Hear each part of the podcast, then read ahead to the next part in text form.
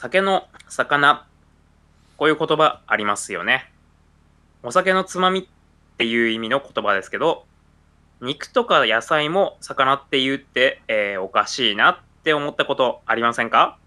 いや魚じゃねえよ。肉だよって、まあ、でもねそもそも魚介が魚のあしまった酒の魚にぴったりすぎるから魚介を魚っていうようになったっていう話知ってますか？おいおい魚つまみが先なのかよ。魚介そんな呼ばれ方でいいのかよ。っていうことでそんな呼ばれ方の生粋の酒の魚魚介類。え今回はその中でも花形の刺身のことを話していこうかと思います。海鮮刺身特集。海鮮。はい。乾杯。乾杯。乾杯。何これ？あれ？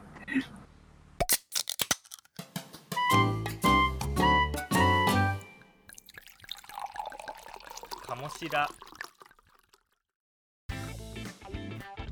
はい。今週も始まりました。このラジオは東京の某農大卒業の、え3人組が酒やらつまみやらに関するあれこれを酔っ払いながら語るアルコールフードカルチャープログラム。飲む食う語るカモシラジオ。カモシラです。はい皆さんごきげんよう。はいえー、肩が痛くてなかなかベンチプレスの記録が伸びない伸び悩んでる理由です。ベンチプレスは一回もしたことがない小野です。えーバイエロバイオレット・エヴァーガーデンで泣きじゃくりました。あんたら本当あんたらの中で本当流行ってるよね。俺全然見てねえんだけどまだ。でも結構前のだからね。まあまあ確かに。もまあでも でもちょっともう結構歴史に名を残す名作の一つに入ってるっちゃ入ってる感はあるけどね。名作ですよ、まあ、最近僕も最近見てそれをつく様に言ったんですけど なんかねやばいっすよあれは。あのやばい。まあ泣かせに来るんですよまあ要は。うはい要はね。ストレートに心に来るやつがス。トレートに。いやそれなほんとな。マジで見なきゃなマジで。僕の中でクラナドと2台ですよ。うん。じゃあもうここからずっと続けるあしまった。俺適当なすごいめでたいこと言ってしまった。な何何 いやいやっていうのはねっていうのはねあのつく様の Discord あまあこれ Discord で撮ってるんですけどね。あの結構なひあの頻度で、まあ、10分15分に1回ぐらい落ちるんですよ。でで今までちょっと環境のせいかなと思ってたんだけどまあ結構さ結構あのまあ前回前々回とかも普通に時々落ちてそれをつなげてるっていうやつなんですけどね、うん。そういうことが起きてるっていう。まあでも回線のせいかなって思ってたんだけど、今は実家だからね。そう。なんかリモートワークで実家に帰ったっていうことでね。うん。なんかそれで、でも同じ症症症症状が起きるからね、これなんだろうねって話をしてたんだよね。うん。なんでですかね。後ろにある立憲ばっかのせいですか で、ね、電波がなんか出てる。立立憲以外にもなんか左側にワーウィックとかあるらしいじゃん。いっぱい、あの、ベースとギターがいっぱいあるんで。立憲そう本物総勢っすか？8, 8番、8本9本ぐらいありそうだな。うん、そうね。8本、9本ぐらいある。4 4001 4003わからん。型番はよくわかんない。隣にね、まあ、レスポールジュニアみたいなのあ、そう。これも、F1 のレスポール。ああいいっすね。あと右にマスタンがあるじゃないですか。そうそうそう。そう。フェンダーのマスタン。これ姉ちゃんが買ったやつなんだけど。ええー、ー、ね、お姉さんもやってんの？もうやってか、昔ピアノやってて、一時期ギターやろうとしてたことがあって、あんまり触らずに終わったみたいな感じ。へーはいはいはいはいいいじゃないですかマスタングチャーが好きなんですか？いや、そういうわけじゃないと。確かにな、何も知らずにマスタング買うってなかなかないよね。いや、でもなんか、まあ軽音の影響とか。一時期軽音とかで、そうそうそうそう。あ割と、あと、割とガールズバンドとかで、マスタングとかね、あの、使ってる人も増えてきたから。まあマスタングって小さいですからね。ショートスケールだっけうん？そっかそっか。ショートスケール、あー、てかギターにショートスケールとかあったっけ？うん。あるあるあしょんでショ、ショートなんだっけ？ショショートスケールじゃない。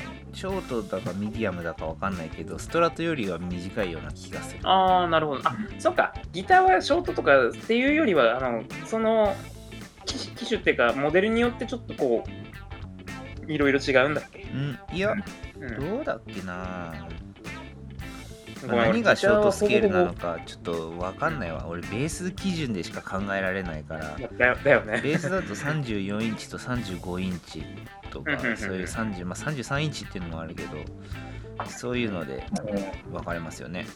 はいはいベースだとさ、フレットとフレットの間が長いとかそういう話なの？えっ、と長くなるよね、どうしても。そうですね、ベースはスケールが、まあギターよりは長いのでてか、ギターもそのスケールが短ければ長くなる、あ短くなればフレット感短くなるし、長くなれば長くなるっしょ。うんあるのかな？わかんないわけ。だからそういうのはマスタングとス。トラトはマスタング？ムスタングとストラトは違うはずですよ、そのフレットのだよねマスタングの方がちょっとちっちゃいもんな。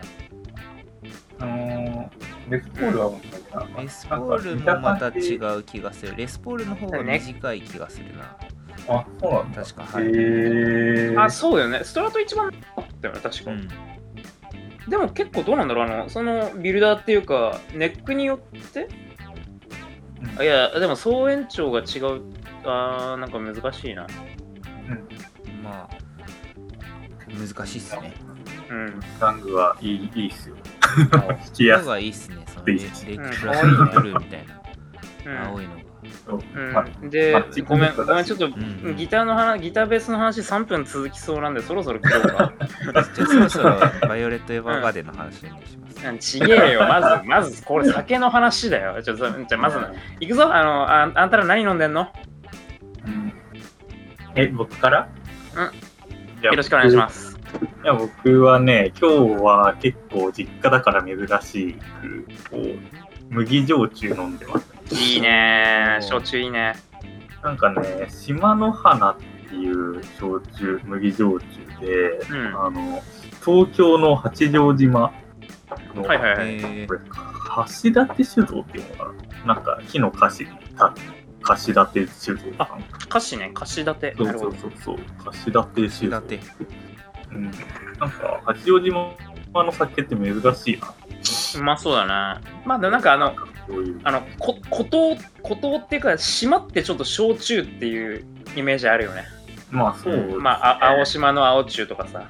うんうん。まあやっぱちっちゃいところだから麦とかあてかなんかこうなんだろう日本酒みたいに手間のかかるものっていうよりなんか焼酎っていう、うん、ものなのかなまあ適当に言ってるけど今うんうんまあなんか蒸留酒ってイメージあるよね。あの沖縄はく泡盛だし。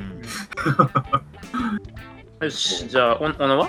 俺はさっきはえっ、とうん。日本酒飲んでて、うん。えっ、とあの赤部のアイヤマあれ？の,、あの買ったやつが残ってたのでそれを全部飲み切ったのと飲み切っちゃったからあれうまいうん。えっ、と今金麦飲んでます。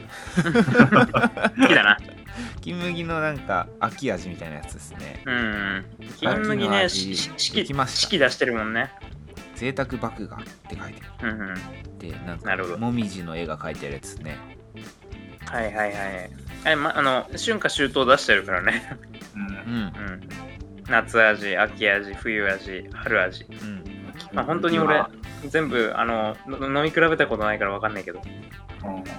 まあ、金麦外れないですから、うん。そうですね。ちなみにあの私が前働いてた会社の社長は金麦が大嫌いでした。えそうなの？なんで？いやあの詳詳しくは聞かなかっあた、うん、今今に思え今思えばすごい、うん、聞いとけばよかったなって思って。た今聞こうぜえ何？電話する？電話する 電話？あいや一応 LINE は知ってるな いきなり切れられたら困る。まあまあまあまあまあまあまあまあよし。僕たちはシーンとなるしかない。いやーでもビビっビビビったよあのて適当にあのツイッターでベアレンのツイートしたら普通にベアレンエゴサ力すごくて公式にリツイートされちゃってあのた多分絶対俺を知っているであろうベアレンの同僚とかベアレンの常連さんにリツイートああといいねされちゃって。ちょっとちょちょっとあすいません。いつもありがとうございます。あれっすよ。社内で広まってますよ。うん。多分ね酒飲んでる時にねこんなの見たっていう話をしてると思う。今頃気持ち悪いラジオやってんだよって言ってうだからあの 皆さんあの皆さんベアレンにはあのあの礼儀正しくいたしましょう。おい、スポンサーとか言ってんぞ、こいつら。やめろやめろやめてくれ。やめてはい、えーということでね、ということで私も私も私もあの今何を飲んでいるかと言いますとあのベアレンの、えー、何でしょう。えーバイツェンラオホをあの飲ませていただいております。ああ。回転ラオ。うん。うーん今回ね、ちょっとね、あの、元同僚がね、あの、あ、ごめん、ちょっと後で、あの、ご説明するけど、元同僚が、なんだ、サイエンマイクロブルワリーっていう、あの、ベアレンがやってる、街中でやってる、あの、ブリューパブ、うんあの、小規模で作って、そこでつ作ったやつをそのまんまそこで出すっていう、まあ、ビアバーというか、ブリューパブ。スタイルでやっれてる。あれですか？魚町じゃなくてどこのやつあ、あっちじゃなくて、サイエンの方。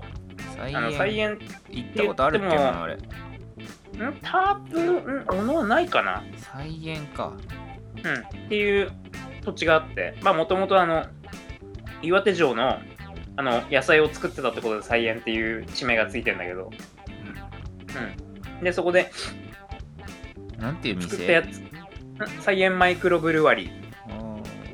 っていうところで作ってるやつを、最近あのね、あの缶に詰めて量り売りしてんすよ、あ500で。これ俺行ったことあるわ。あ、そっか。確か。うん。リュウさんと行ったわ。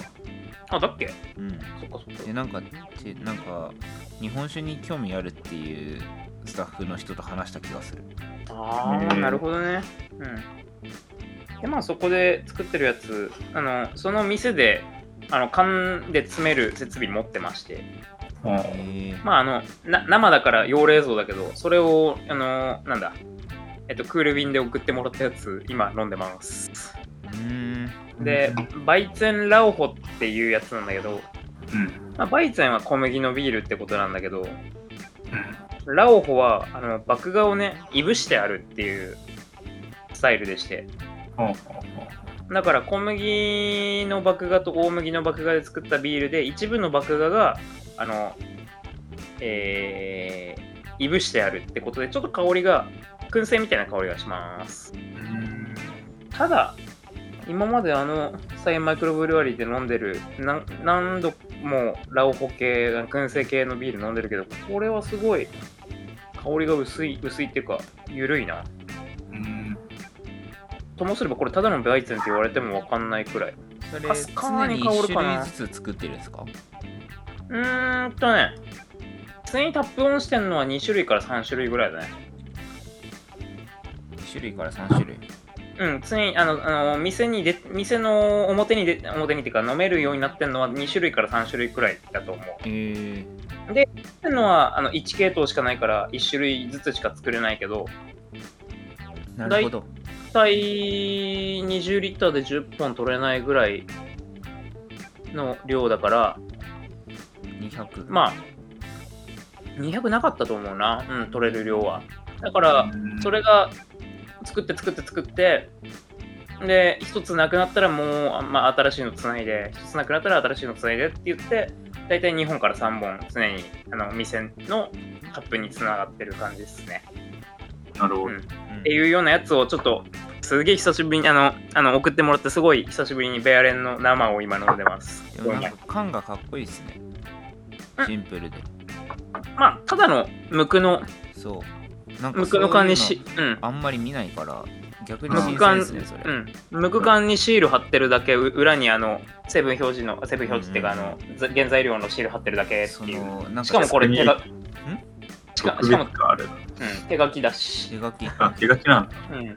えーまあ、あの、ひ品名内容量製造日のあの表記だけあって、そこに、うんあの、なんだ、えっと、ボールペンで書いた、バイセンラロラオホ 500ml、えー8月23日に詰めましたっていうのが書いてあるだけだね。えー、まあでもね、結構クラフトビールのね、あの本場の、なんだ、あの、アメリカとかではよくこういうの見るね。うんもまあもう本当これ、これだけで出してるような、あの、会社もあったりする。なんかうんマジでそこの缶がかっこいいなと思ったんですよね。ありがとうございます。みんな買って。うん。あ、ちなみに、あの宣 無伝宣伝になります宣伝になりますけど、盛岡市内の方は、あの、サイエンマイクロブルワリーまでお越しの方は、これ、普通にあの、えっ、と、その時にタップオンしてる、えービールはすべてこの缶に詰めて買うことができます。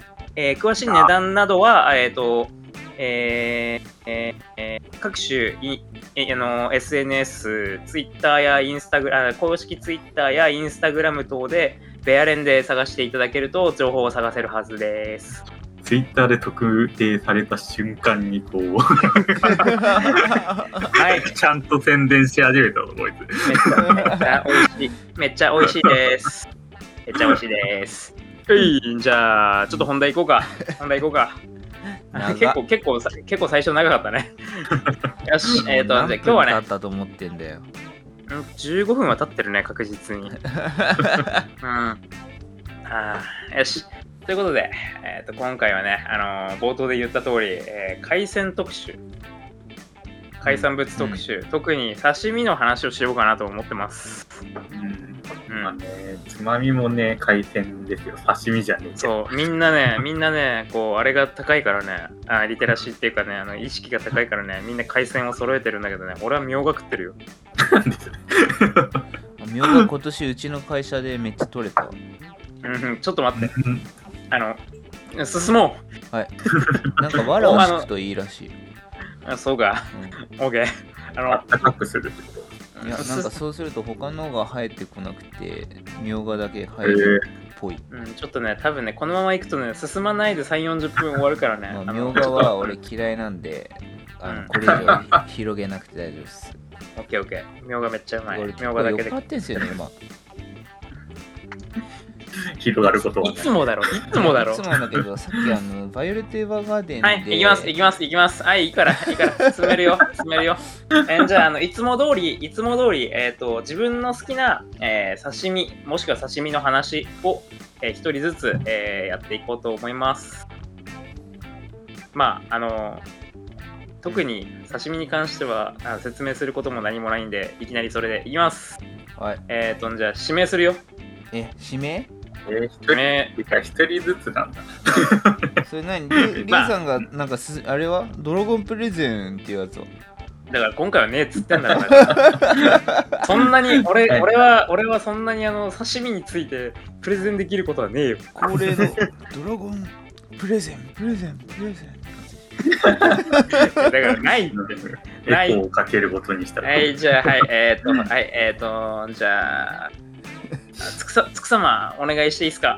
えー、えー、まあ大したこと話せないんですけどね、僕も。なんか、あのー、まあね、なんか巷の皆さんはね、マグロをありがたがってますが、いきいきいきなり行くね。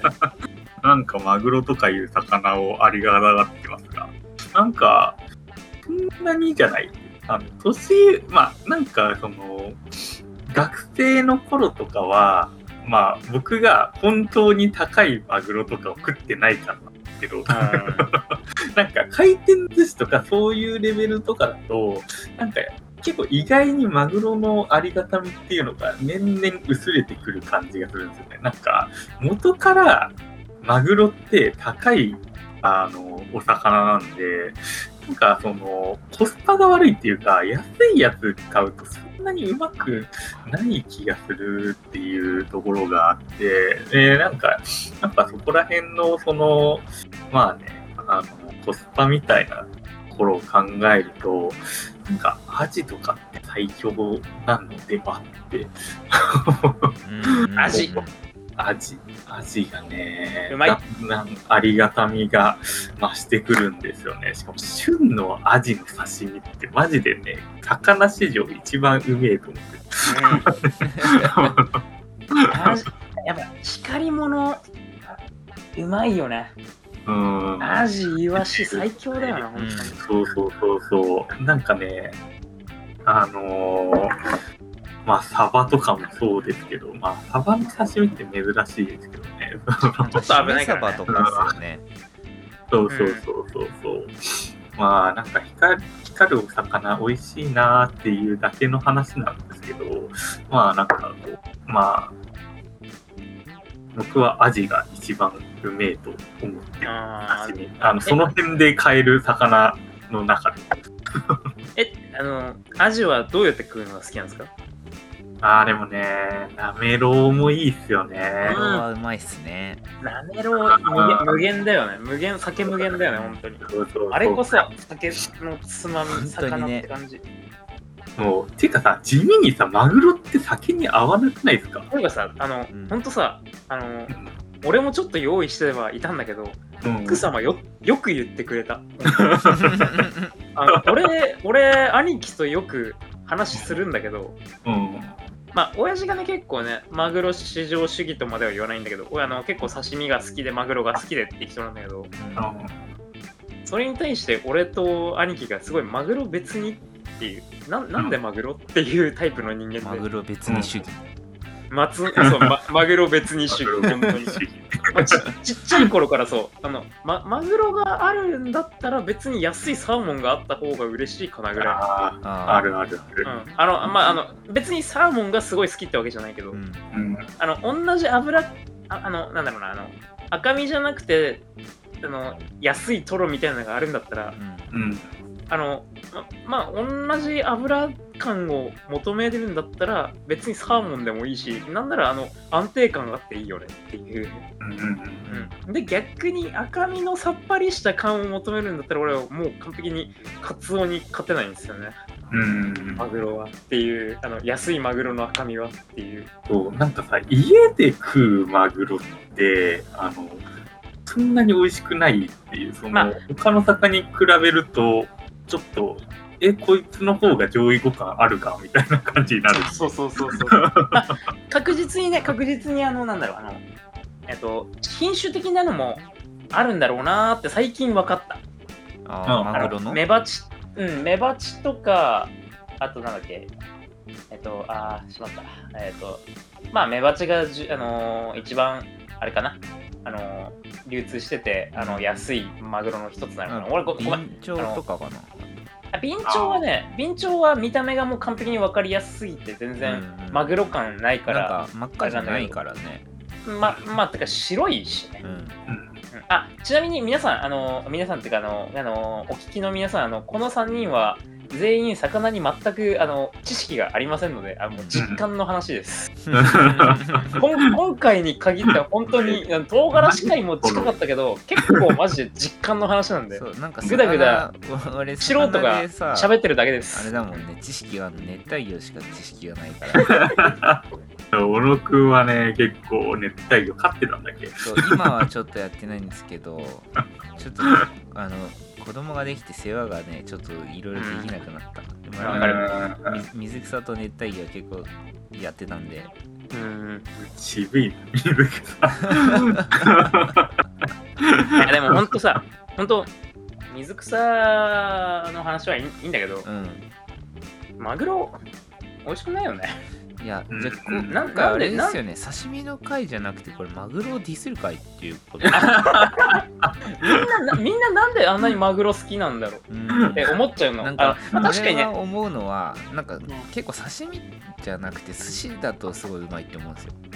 あーそっかな。なんかね結構他の魚よりもご飯に合うなって思うんですよね、うん。まあ、ちょっと肉感あるよね、うん。一番。うん。うん。うんうんであの魚介の中でも。まあ赤身もうまい刺身だったらぶっちゃけ赤身の方がうまいし寿司だったら、まあトロっぽい方がうまい。と思う俺は。あご飯と合わせるんだったら漬け丼が一番いいかな。あ漬けのいいっすね。あー漬けうまいよね。うん。そう。まあでも、だし正直俺、やっぱりあの、なんだろう、あの、すうん人生でも数回よ。人生でもほんと数回しか当たったことないけど、うん。あの、冬場だったと思う。確かに、あの、漫画で得た知識だからあれだけど、旬の冬場の、うんあの、密度みちっとした、あの、本マグロの、うん。あの、ちょっと中トロ寄りの赤身みたいなところ。みたいなのは、くっそうめえなって思ったことは、あの、人生で数度あるけど、うんあーこれがみんながこうありがたがってるマグロの魅力かって思う時あるけどうんうん。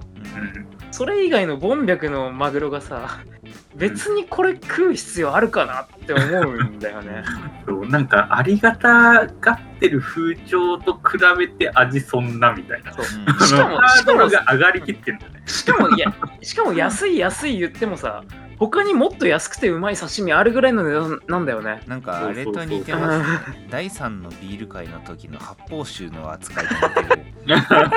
いやいやいやちょっと本当にうまいんだもん。本当にうまいのはあるよ。確かに。確かに、みま、うまいマグロは確実にあるしあのうまい食い方もいろいろあるし。安いマグロってさ、あれマグロじゃないっすよね、あの回転寿司とかのあれはあいやでもさすがに赤マンボウを使ってるような回転寿司はう。んあんまり今は今はないと思う。あじゃさすがに。結構昔なんだ、うん。赤マンボウ結構使われてるっていうや知識はあったやっぱりねやっぱりあのなんだあの食品偽造が取り沙汰されてからはね、うん。なかなかないよそういうのは。なんかマグロは赤マンボウでタイがティラピアみたいな。うん。さすがにね今ないと思う。今あのなんだろうなあのみんながえーっていうやつは多分縁側ぐらいだと思う。オヒョう？んおひょう。縁側はさ別に魚の名前言ってないじゃん。まあ V だからね。うん、おひょうの縁側って言ってないだけで。まあ別にだ誰もおあの私たちあのヒラメの縁側カレーの縁側とは言ってませんよ。っていう。そうあの今、全然関係ないんだけど、まあ、関係あるっちゃ関係あるんだけど、その今食ってる、その、つまみ、ウニサザエって書いてあるんだけど、いささえあの まああのあれだよね。サザエの切り身のウニの和え物っぽいやつ。あえ物みたいなやつ。と、で、原材料を見ると、あの、サザエの名前なくて、赤西って書いてある。うん、赤西貝じゃんっていう。それはねそれはね結構やばいとは思う。それ確かに。確かに。商品名にサザエって書いちゃっていいの？それ。そう。まあ詐欺じゃない？んだよ。うんまあ詐欺は詐欺だよね。詐欺は詐欺だよね。消費者庁に行った方がいいですよそれ いやでもね、マジで、マジで多分、あの、昔の慣習が全くまだまだ残ってる会社だから、そういう名前になってると思うけど、うん普通にあの訴えたら多分変わると思う。うウニ赤西になるよ、ウニ赤西。ウニ赤西。まあ、ウニ貝とかになる。ウニ貝ああと、ウニサザエ風とか。まあ、風だけめっちゃ小さいデザインあ、そうか、ま、マグロの話だ、マグロの話。まあ、でも、まあ俺はカツオ食ってるけどねあーカツオ、まあ、カツオもね、最強の魚の一つでは。え、カツオの話しちゃう？ここで。はいしちゃうけど。今日でかいの買いすぎてそうなんかめちゃくちゃでかいパックみたいな。もともと500円ぐらいだったんだけど なんか20%オフになってたからいやーね。でも、あの大きさで500円なんだ。もともとの値段うん500何十円とかでだから500円以下で買ってんすよあれでも最でもさ、あの、カツオってさ、マジであの、あの個体差、個体差っていうか、あのその鮮度とか、うん個体差が激しい魚でもあるよね、本当に。いやーでも、カツオは、あの、薬味でなんとかなる。うんなんとかなるのもあるけど、なんとかなるレベルを超えるものも売ってるのが怖いんだよ。ひどい。うんそんなひどいのに当たったことないかも。特にだけど、特にだけど、あの、叩き？うんああ、はいはい。叩きになってるやつは、やっぱりね、もうだいぶね、あのもう、取った瞬間からとと叩きにしてるのはわかるんだけど、もう持たせるために結構塩がきつかったり、ああのそういうやつがあったりするから、あの正直俺、叩きはね、あの切られてるやつは買わないね、絶対。うん。なんかわかる。それ叩きの切られてるやつうん。買ってあのまあ食べようとしてなんかタレついてるじゃないですか。うん。あれかけた瞬間になんかめちゃくちゃアクが出るんですよねなんかなんかもうさ加工品みたいにそなってるんだよな。かね皿洗う時とかに結構わかるんですけどうんその普通の生のやつとかあとはそのさ切られてない柵の状態のあの叩きに比べてなんか不純物みたいなのがなんか結構浮いてくるなんかすごいんだよね。うん。まあ、あの切られてるか切られてないから、ななまあそこで何の差が何の差があるのかって言われると、それも俺も何も言えねえんだけど、うんちょっとね、あのやっぱあの、見た感じあの、水分が出てるか出てないかぐらいはなんとなく見た感じでわかるんだけど、やっぱりあのめちゃめちゃ縮まっちゃってるカツオのたたきとかはあんまし買わないようにしてる。ああ。うんなんかそういうのって見るからにまずそうなんで、うんあんまり手出したことないんですよ。うん、まあそうね。あ、あれカツオは、でも、あほんとつく様の言う通りで、あれカツオはあの薬味の魚だよね、本当に。うんうん。確かに他の刺身と比べて合う薬味が多すぎるっていうのがありますよねいや、まあ、多分あの、他の刺身でも、まあ、カルパッチョにして美味しいように、うんあの、まあ、カツオにつけるあの薬味はかけて絶対まずいわけがないんだけど、うんでもカツオがやっぱ一番多く何でも合う気がするな。素材として万能というか。っていうかね、あいつが万能、俺の持論だけど、あいつが万能なんじゃなくて、あいつが結構癖が強いから、あの、その癖に負けないだけのこの、なんだろうな、あの、あの、薬味需要度が高いというか、うん。まあ、た、た、だからあの、あの、カツオ、カツオってかな、刺身1単位に対して、うん。乗っけられる薬味の量が多いんですよ、癖が強いから。あ例えば例えばそれが白身魚だったり淡白な貝だったりしてるところに乗せて乗せちゃったらもう味が吹っ飛ぶぐらいの量をカツオに乗せてもカツオの味自体がすごいしっかりしてるから負けないっていうでその量を乗っけられるだけの薬味の味もガツンときてカツオの味もガツンときて、まあ、口の中フィーバーみたいなそんな感じが楽しめるっていうのがやっぱりカツオのいいところだな。なんか薬味ってさ、油が多い魚に、まあ、合いそうというか、使えー。そうだなとは思うけどね。あのわさびに関しては俺もそう思う。うん。うんけど例えば結構備長とかもさ油っぽいやつ油っぽいけどそれにさニンニクバチバチネギバチバチの意外に合うんじゃねえかなって。絶対ああまあ合わないわけはないと思うんだけどなんかカツオのあ合う感じとも違う気がするんですよね。あの特にあの初ガツオの方ってさあんまり脂っこくないのにさやっぱ血の味みたいなのを感じてさうんああ、確やっぱりかにそう。うん。血がね、結構。血合いあの生臭みっていうのがやっぱでかいと思うんだよね。うん。うんまあ、確かにあの初ガツオより戻りガツオの脂の乗ってるやつの方がやっぱりあの薬味やったがっちり効かしたい気分はわかるけど。なんかね、カツオの油って結構甘い感じが、あ甘さプラス割となんか香りがするんで、うん。なんだろうね、それがなんか絶妙に生姜とか、あのうん。生姜とかとマッチするんですよね。あの、今言語化できないんですけど、まあ ちょっとちょっと今回あのうん。あのー切った玉ねぎの上に乗せて、ポン酢と食べてる。うん、ポン酢と生姜をかけて食ってますね。はいはいはい。い。いね。ですね。まあ、俺ポン酢が合うっていうのがね、うん俺かなって何気にないよね。そういやでもポンポン酢は俺結構あれだよああのとマグロいマグロ以外には全部かけちゃううん。俺俺あなんかまあカルパッチョにできるような魚と合うかもしれないですね。ーまあ、白身魚とかね、合うかもしれない。ごごめん俺俺バカ舌だからあのマグロ以外は全部ポン酢で食えるわあ、バカ舌だな。またつく様があの 落ちましたいやっていうかカツオカツオ最高なんだよなもうやばい。もうカツオにし、カツオしか胃の中に入ってない今。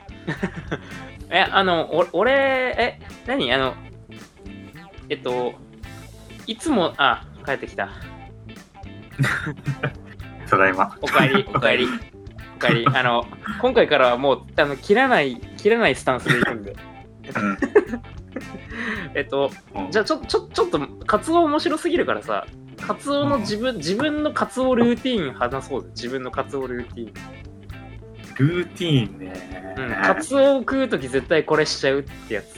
えーでも、すげえ普通だけどな、僕。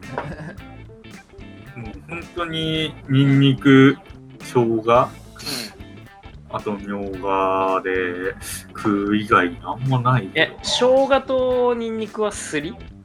すりすりすり。すりすりすり。か。え、すりじゃないの？いや。俺はね、僕ああいいいいですか？あ、いいよいいよ。いいよ。いや俺はいつもほぼほぼカツオはニンニクで食うんですけど、うんはにカツオ食うときは普通にあのななんだ生のあのニンニクのニンニク自体を用意しといて、うん。それをあのな何切りっていうの？千切りじゃなくて薄切り、薄切りはいはいはいはい。はい。うん。スライスしてスライスしたにンニンニクチップみたいなあそう感じですね。かなり薄のく生バージョンみたいな。極限まで薄く切ってそれをまあ醤油皿に入れて。えー、結構がっつりパンチきそうだね。いや、そそれがね、それがね、それがね、うん。俺も完璧に小野と同じ形態でニンニク使うんだけど、うん。あのね、すった方がね、パンチあるのよ、意外と。えー、なんあかー。違うんですかねやっぱ。なんするとか違なんかうんだよね。生姜もすった方が生姜オールがみたいな話ありますよね、あニンニクもなんか逆になんか逆になんか、なんかにニンニクね、あの、すすってすぐ使うならいいんだけど、ーうん。すって置いとくとなんか匂いがね、なんか強くなるような気がしてニン、ニクすって置いとくとさあなんか青くなんねあ青くなる青くなる。あーあれなんかまあそうにな酸化なのかな？わかんない。うん、うんなんか、なんねか、そういう物質の変化があるらしい。あ、まあでも、あの細胞壁が壊れてるかどうかなんですよねおそらくおそらくね、おそらくね。うん。ちなみになんか、ななぜか、あの、醤油漬けしてると青くなるってのもあるらしい。えーまあまあまあいいや。まあ、これ、それ、これ、あえ、でもまあ、まあいいや。えっと、えっと、じゃあ、あの、つくさんはやっぱり、生姜、にんにく、ままあ、オーソドックスですね。あ、使ってみょうがぐらいな感じか。そうそうそうそうそう。ああと、絶対地味にコチュジャンとかも結構うまいんですよ、ね。いいね、いいね。そうなんか辛みがあっても。と、あの、結構、あの、何、カツオってさ、唐辛子系すごい合うんだよね。ああ、わかる。結構、まあ、カツオっていうより青物かな青物は結構ね、唐辛子系が合うと俺は思うんですよ。サンマとかもね、七味とかで食うとうまいんだよね。あ、そう。あまあ、でも、まずえ、サンマ焼き魚。あ、じゃなくてじゃなくて、あの、サンマの刺身。じゃあサンマのうん。サンマの刺身珍しいね。サンマの刺身はでもうん岩手だとサンマの刺身最結構ありますよね、いや、最近それ多分地方じゃないと。いやいやいやでも最近や、最近かなりね、メジャーになってきてると思うよ。あ、そう。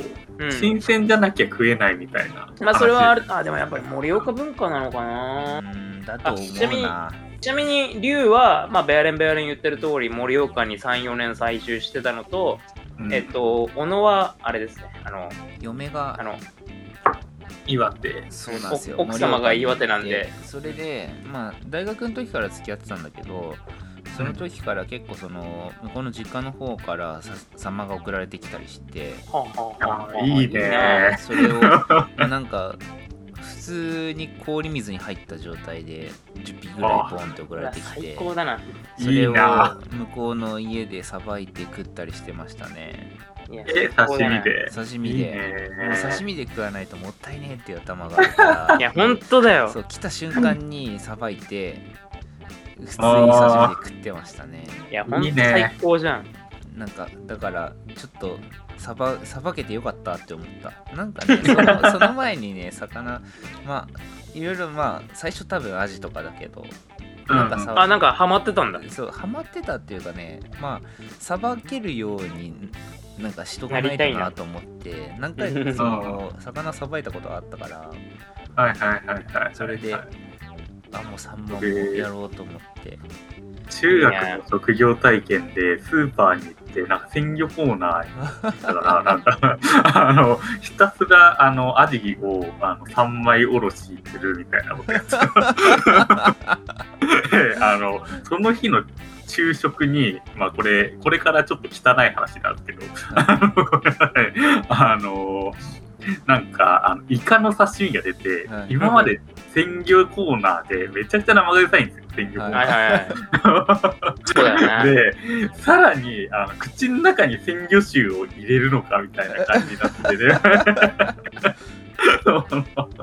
あの普通にあのでも出されたからにはちょっと食わないと失礼だなって思ってあの口の中に入れた瞬間吐き気を覚えて吐いた。あーなるほどね。まあ、イメージってあるからな。職業体験懐かしいな。もう助業体験ねマジで僕ドイトでした。ドイツタウンドイトか。ドイトってあんのタタタウンドイト。タウンドイト。あえ何それ？DIY のあのホームセンターです。てか、あれだよね、ああの、あの、あの関関東の郊外じゃなくて、駅地下にあ展開してる、そうだね。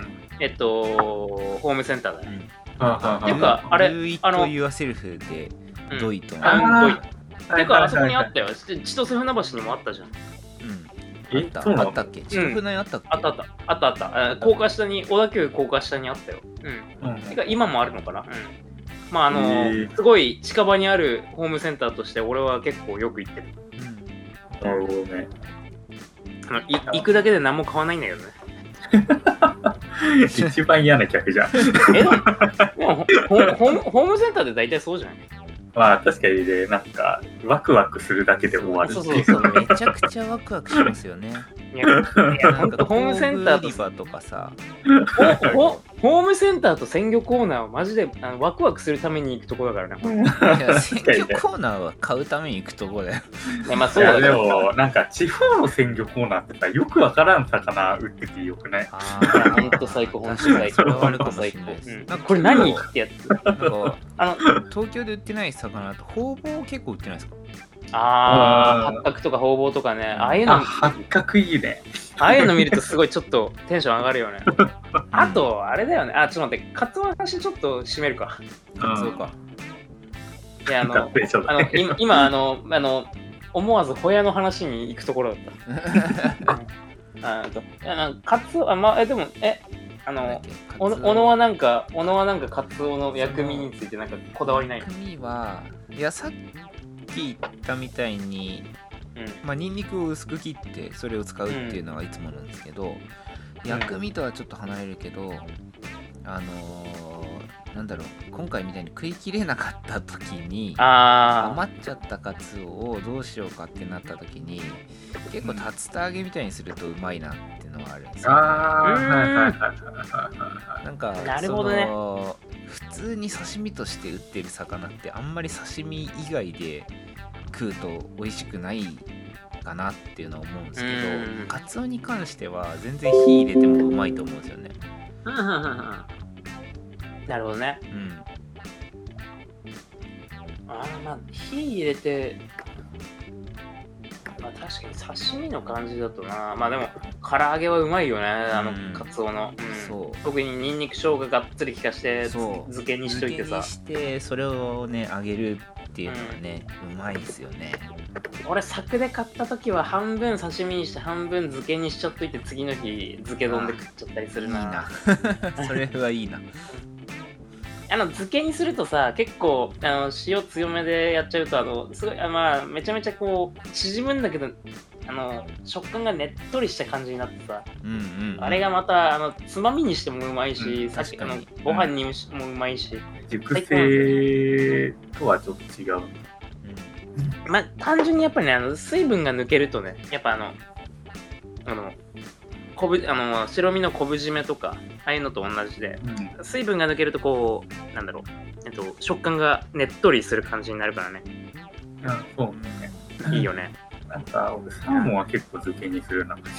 あサーモン漬けもうまそうだな。俺あんましないな。結構サーモン漬けはうまいです。なるほどなんかサーモンもうまいよな。ちょちょちょちょっとかカツオのあれ言っていい？はい。どうぞ。カツオさ俺結構さ辛くしちゃうんだよね辛くしちゃう。辛いって、あの、うん普通に物理的に、あの、唐辛子系の辛さってこと？そう、えっと、なんだろう、あの、まあ、あの、ネギ系、ニンニク系のやつは、まあ、あの、まあ、まず、あの、玉ねぎを刻むか、白ネギを刻むかは、時と場合によるんだけど、まあ、うん。まあ、その、玉ねぎ系と、あと、ニンニクは必須。うんあの縦に半分に割ってでそれを繊維を断ち切る形でこう千切りにしていく千切りで薄切りにしていく感じ、うん。うん、であの千切りまあこんもり作ってでネギもたっぷり刻んでである時は大葉みょうが。でそれでもう下準備を、うん、それで下準備 OK でであの適宜そこら辺をこう刺身皿よりちょっとでかい皿に持ってそこにあのポン酢ダバダバ、えー、醤油と酢を少々って感じでこう合わせるんですよ。でそこに合わせたやつにあカツをつけてあのあの味がついた薬味を一緒につけてあの乗っけて食うんだけどそこにあの七味もしくは一味をあの刺身の上にかけて食うんですよね。うん。これがうまいんだよな。結構うまそう七。味かけたことはないな。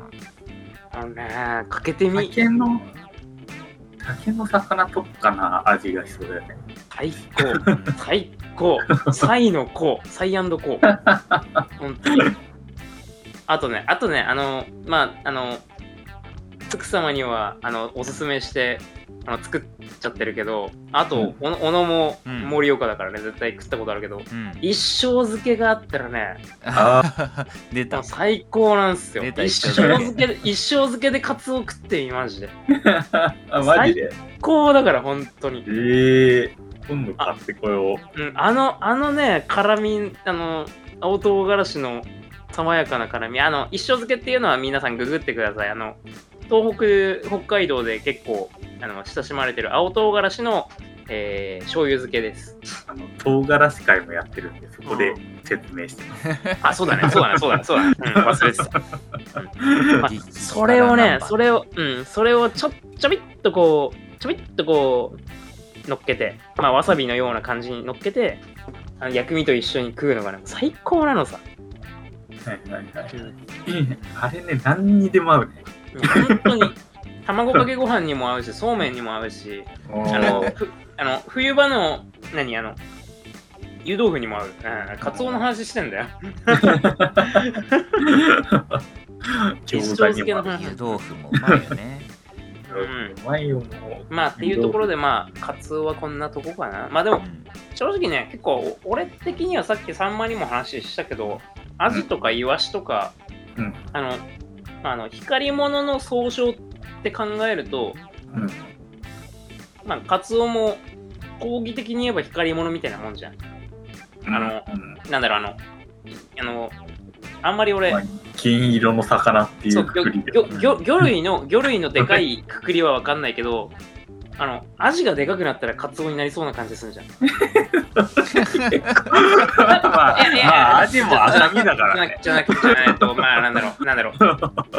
白身白身の魚か赤身の魚かの違いで、まあまあまあまあ、で、めで、っちゃ、で、でかつ、で、かつ、かすげえイワシ、詳しい人に怒られそうだけど、あの、で、で、かつ、かかつね、かつね、かつね、イワシとか、あのーアジとかササンマとかサンマ、あのーえっと、刺身で食べると、皮目の間の油も、あのーハラミのところの油も一緒に口に入るから結構脂っこく感じるけど、うん、多分、あの、セミの一番すあの油が少ないところだけを、こう、集めて食べたら多分、マグロとかカツオに近い味がすると思うんだよね。セミ？うんうんセミハラミの方。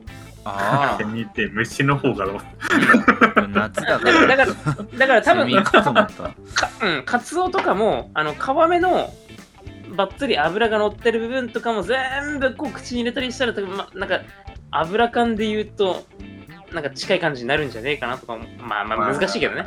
でも確かに、まあ、ニュアンスはわかる。その、アジ、ままあだから味のバランスで言うと、やっぱりあの、光り物寄りの味だと思うんだけど、あのなん、か方向性的にね、やっうん。ぱその生姜とかニンニクが合合う。う味っていうところでうん。ね、だからやっぱりね、あの、うん。光り物、光り物は全体的にニンニク、生姜、そして唐辛子がすごく合うな。これは。唐辛子推し、思うわけです ね。よし。一応、俺も。僕、最後に、あの、サバを、うんその、美味しんぼの貝原雄山が、貝原雄山が、こんな漁業食えるかみたいなことを作中で言うんですけど、言うねですか うんあのね、根付きのサバみたいな感じの。こんな、こんな雑魚食えるもんみたいなやつ。でもあれ、あの、漁業って言ってるんですけど、うんあれ、本来的には下魚って読むんですよね。えあ確あれそうなんだあそうなんだ。下魚なんだ。え ーあの、あの下魚じゃないのって僕ずっと思ってて、あうん の、調べたらやっぱ下下魚魚なんだそう。うん貝原雄山が間違えちゃダメじゃないって思ってたっていうのは、あれもうあのな何十年何十年越しにあの刈谷哲にあの投書しようぜ投書、下魚じゃないですか？つって。うん下魚うん、い今お今オーストラリアに住んでるかどうか知らないけどまあいいやオーストラリアに送ろうぜ。でもなんか、あの、ゲ漁業って、教養の深い人は漁業って読むのかもしれないけどわかんない。あのさらに教養が深い、裏の裏みたいな 裏の裏みたいな って読むのかなんかない。なんかなんかなんかゲ業って下山みたいだな いやあれでもはい一般的に下魚だと思う。なるほどねそう だから、あの、ユーザン間違ってるぞって、ここだけはユーザンにマウント取りる。ユーザンユーザンも下山みたいな確かに。確かに。ゲーザン、ゲーザンも、ゲグゲグユーザーでゲグユーザーの略で下山いやいやいや、もうゲ、ゲザンがみんな分かってないやん。これフジロック見てねえんだよな下山バキトゥーザユーザンあのー、説明すると、ゲザンっていうのは、あの、ミュージシャンの名前。なんだろうなポポストロポストロックバンドというかまあななポストロックでもねなんだろうな。まあまあいいや。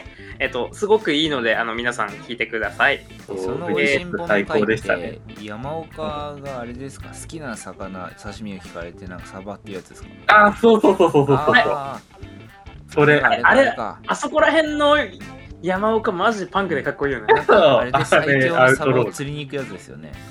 そうそうそうそう。根付きのサバ。根付きのサバみたいな。ね。ああ覚えでてる覚えてる。栗田さんが釣るやつ。そうそうそうそうまあでもでもね でもねそれあのなんだ生態的に言うと生態的っていうかあのこう魚の生態的に言うと、まあ、根付きのサバって要はあのニートサバだからね。まあー。海遊あの海遊回遊してない。海遊魚なのに、あのーあもう俺ここでいいやっつって、あのまああの、なんだ、えっ、と、寝つきってことで岩礁の中の方で、あの、餌が豊富なところを見つけて、そこであのくっちゃにくっちゃにしてるっていう、そういうサバ。それあれですよね。なんかダイオウイカみたいな感じじゃないですか。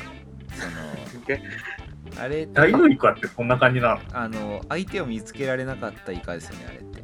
ダイオウイカ。えでかくそうなんだ。のって確か。そうなの？ええそれでホルモンバランスそれでそうそれでどんどんでかくなってくるんじゃなかったっけあれえー。あそうなんだ。全然知らない。え。えマイナー動物好きだな。独身にもね、なんか メリ深ットがある深海店で見た気がする。うーん。深海深海のあ、深海あ天。のなるほど。いいな。あれあれうんなんだっけ？上野の国立科学博物館あああ、はいはいはいはいはい。何回か超たテンション上がるよね、あでそこ。あれクジラ見るだけでちょっとテンション上がるもんな。そう国立科学ってあの大学生の時ですけどあの農大だとあの常設展示の方たタダで入れたんですよねあそうそうそうそう。そのイベントっていうか何々店っていう方は金かかるんだけど常設の方はタダで入れたんで結構行ってたんですよねなるほどね。一緒にていうかマジでああのの常設じゃないけど。俺まだあの。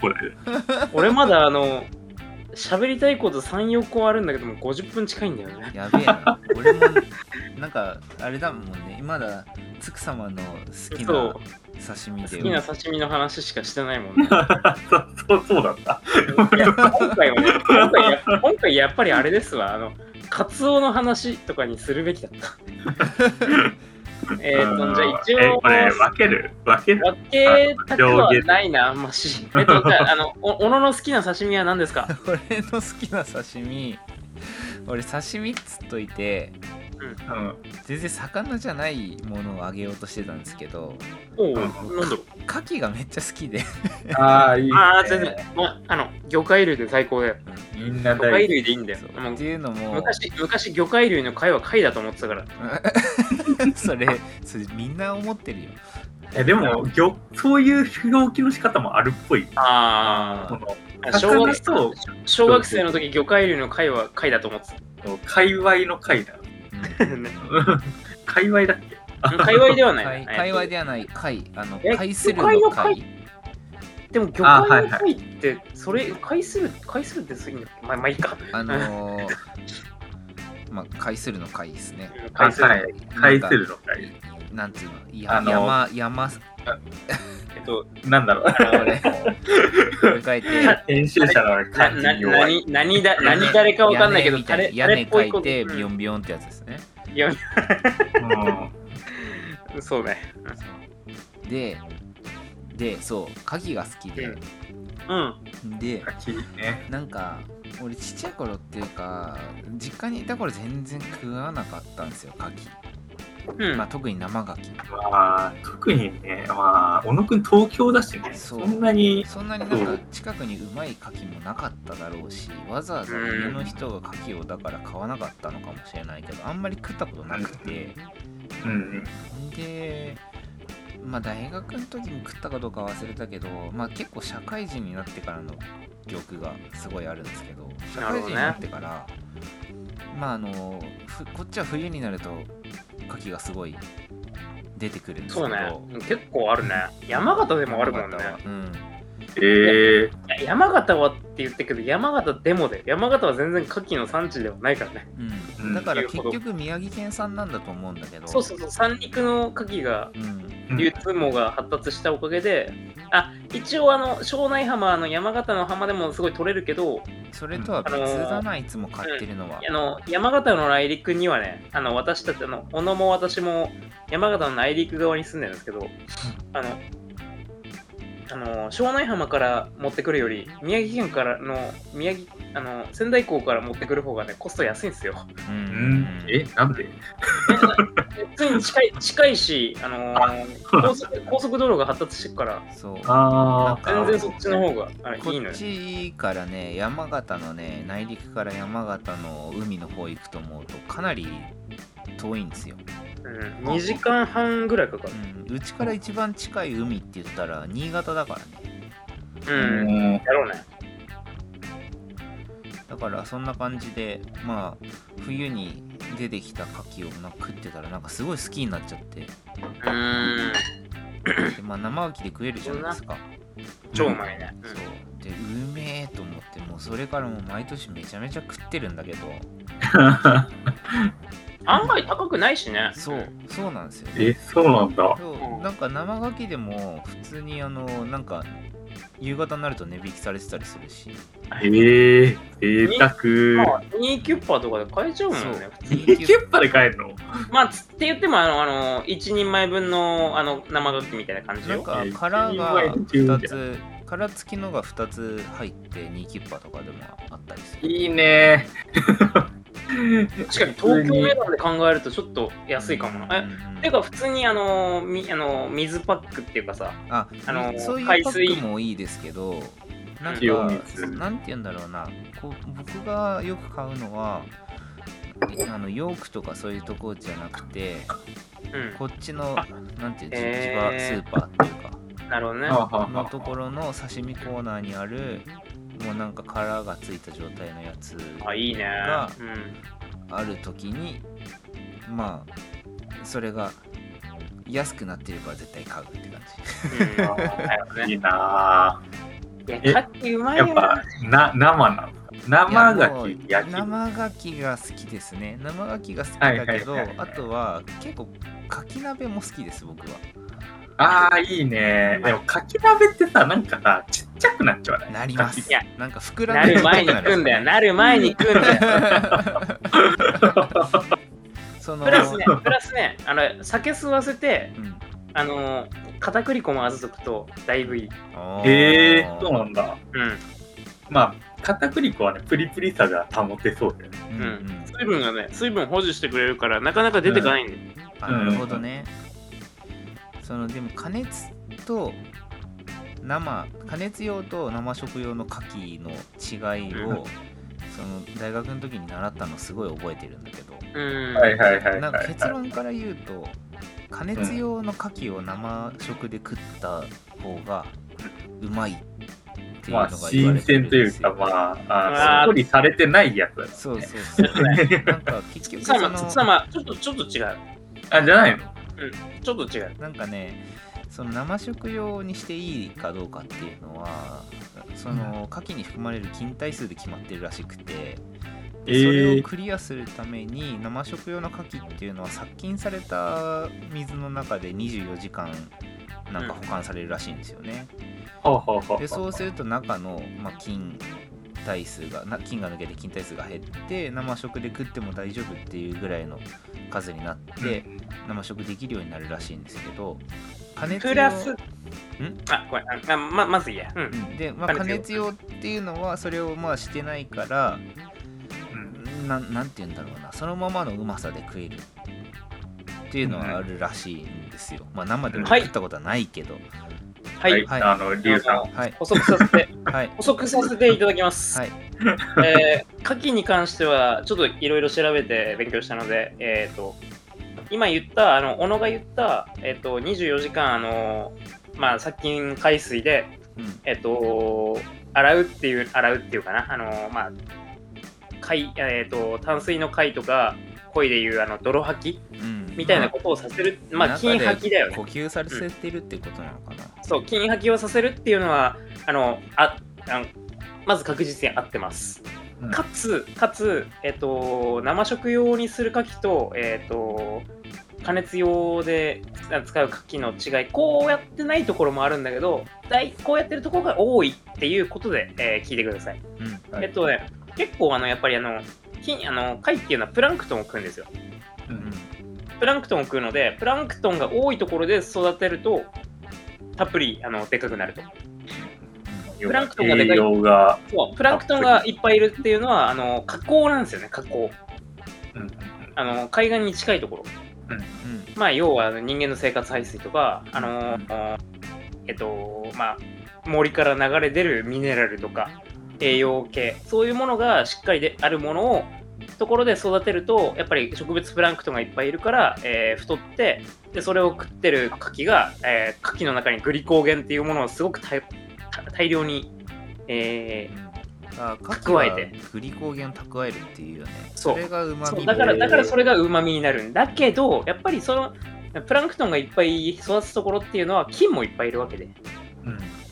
そういうところで育てるやつはやっぱり菌量も多いんですよ。だから、あのー当たる当たりやすい。うんうんん。だけど、あのーその菌量が多い状態の牡蠣を、えーいくら、えーなんだあの無菌海水でやったところで結構残っちゃったりすることもある。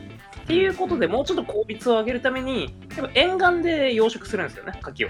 うん。生食用のものは。うんうんあの綺麗なクリーンな海水のところでまあそこでも全然養育つっちゃ殖の話ですかあそれ養殖の話じゃない。あでもけ基本的に冬出てくるそれマガキですよね。マガキは養殖っていうような感じそう。だよね。あの冬に冬に食べられる牡蠣は大体養殖だから。岩ガキはまあ、天然岩が多天然の方が多いかな。うん、多分。岩牡蠣の養殖はあんま聞いたことない。俺もごめん。そこはちょっと弱く、強くない。岩ガキはね天然の方が多いはず。だよね。ううん。んなので、あの、マガキ、あの、冬に取れ食べられる牡蠣は、えっと、基本的に生食のものは沿岸で作って、その沿岸のものを24時間、そのあの殺菌海水、紫外線とか、あの合成した、えっと、海水でえー呼吸させて循環させて、えー菌数を減らして、えー食べあの食べられるようにする。んだけどやっぱり栄養がない海水の中で24時間生きるからうんグリコあのキングあえっと体内のグリコーゲン量がすごい下がっちゃうからうまみを感じづらいんですよね。やっぱりその。うん。うまみ成分があの呼吸するだけ基礎代謝でどんどん消えていくから。なだけだけどあの加熱用のものは、えーちょっと菌数は多いかもしれないけれどもその筋グリコ、あ筋グリコーゲンじゃねえやそれは筋肉の話だ。えっと貝貝の中の貝の中のグリコーゲンがしっかり残った状態で丸々と太った状態で取られてるやつなわけですよ、はあはあ。うん。だからすごく美味しい、なるほど。うん、っていうことになるんですよね。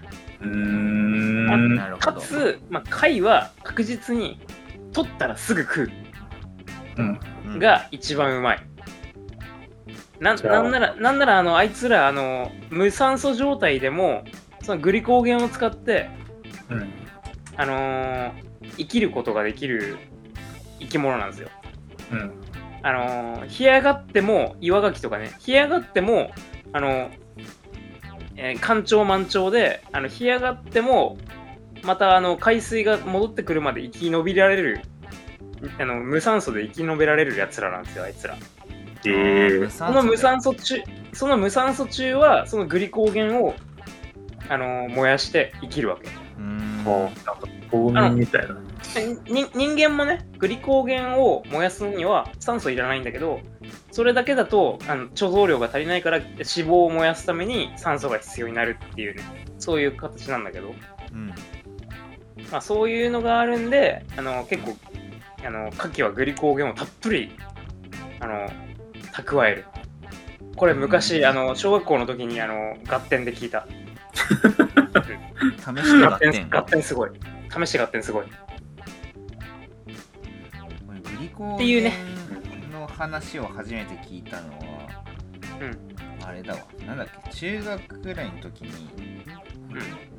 肝臓のなんか自分の臓器人間の臓器の勉強をするじゃないですか生物で、うん。その時に肝臓に蓄えられるのがグリコーゲンだっていうのをうん聞いて、それからあのグリコっていう企業 あ名はいはいはい。にしたっていうのは聞いた。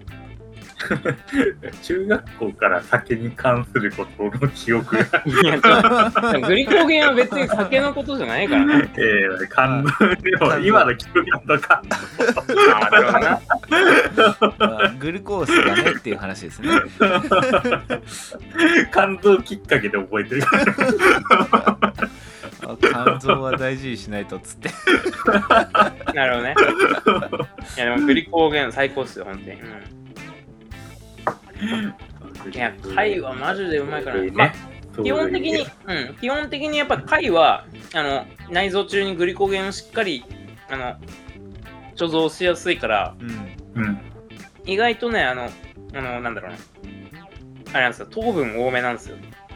貝類。なるほどね。全体的に。えじゃあカロ、カロリー高いの？じゃああのなんだろうな脂質的なものはすごく溜め込まないあ。からあ、めんどくせえ。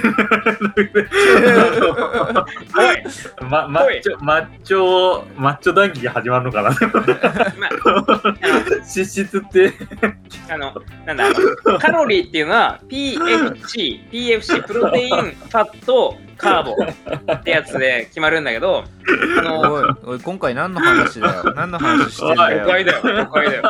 魚介の話だよ。その中で、その中で、魚介類でも、貝類っていうのは、あの糖分は溜め込むんだけど、あのエビもそうかなエビもそうだけど、甲殻類もちそうだけど、あんまりファットを溜め込まないんですよ。脂質を溜め込まない。だからそういう意味では、そういう意味では、すごくあのヘルシーな食材と言える。ヘルシンこグ。ヘルシーじゃねえよ。誰がアーカードだ、この野郎。う、し最高だよ、マジで。セラス、セラス。もうセラス最高なんだよ。もう大好きなんだよね、マジで。おい、何の話だよ、今回。あセラスエロいよ、本当にマジで。ああ、もうのあ今今回はあの軌道修正しないんで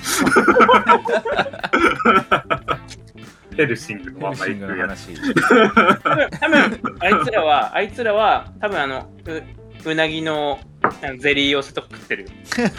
多分さ、今回順番的に編集するのが僕なんだよな。ごめんなさい、編集が終わっておりません。ああ明日頑張って、あの、あげます。すごい、ヘルシングの話とか、どっからどこまであの使えっかな、みたいな。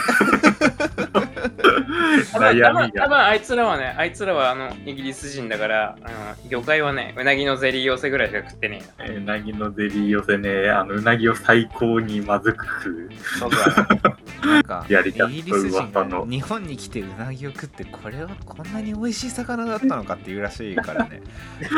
マジでさ、あいつら食うなよ、マジで。ちょっと待って、ちょっと待って、ちょっと待って。イギリス人、違う、違う、結構ね、やっぱ海外には、海外にはイギリスの悪いところだけがこう伝わってきてる感じはする。